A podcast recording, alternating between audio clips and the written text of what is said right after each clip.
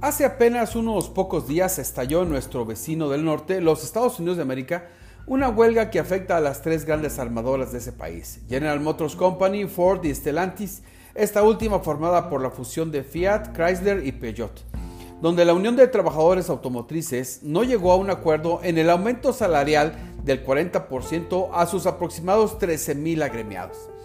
En el pasado, el gobierno de los Estados Unidos ha sido muy benévolo con la industria automotriz. Tan solo en la época de la crisis hipotecaria, esta industria recibió cerca de 700 mil millones de dólares como parte de una operación de rescate y donde los trabajadores aceptaron un congelamiento de sus sueldos como apoyo para mantener sus fuentes de trabajo. Sin embargo, una vez que la pandemia fue erradicada, el volumen de ventas de autos de los Estados Unidos se fue incrementando y no así el sueldo de los trabajadores directos de este sector.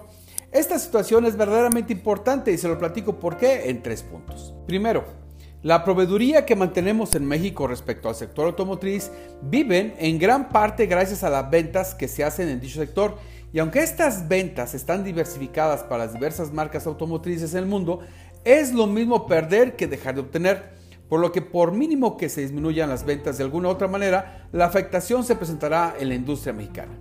Segundo, con el dólar disminuido, los ingresos a los exportadores por la venta de sus productos se han visto también disminuidas, por lo que se pone en un gran predicamento el sector de proveeduría, pues ahora no solo serán menos ingresos por tipo de cambio, ahora también lo serán por la disminución de las ventas hacia esas armadoras.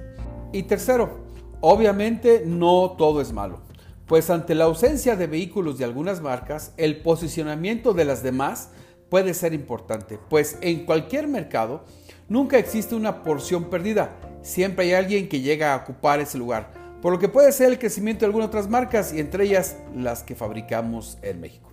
En fin, este tipo de situaciones es normal que se den ante un cambio político, lo cual está a punto de suceder.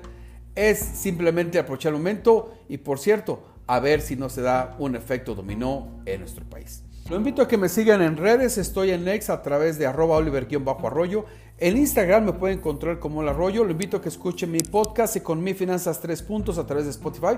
Y por supuesto que también lo invito a que lea mi colaboración en www.globalmedia.mx.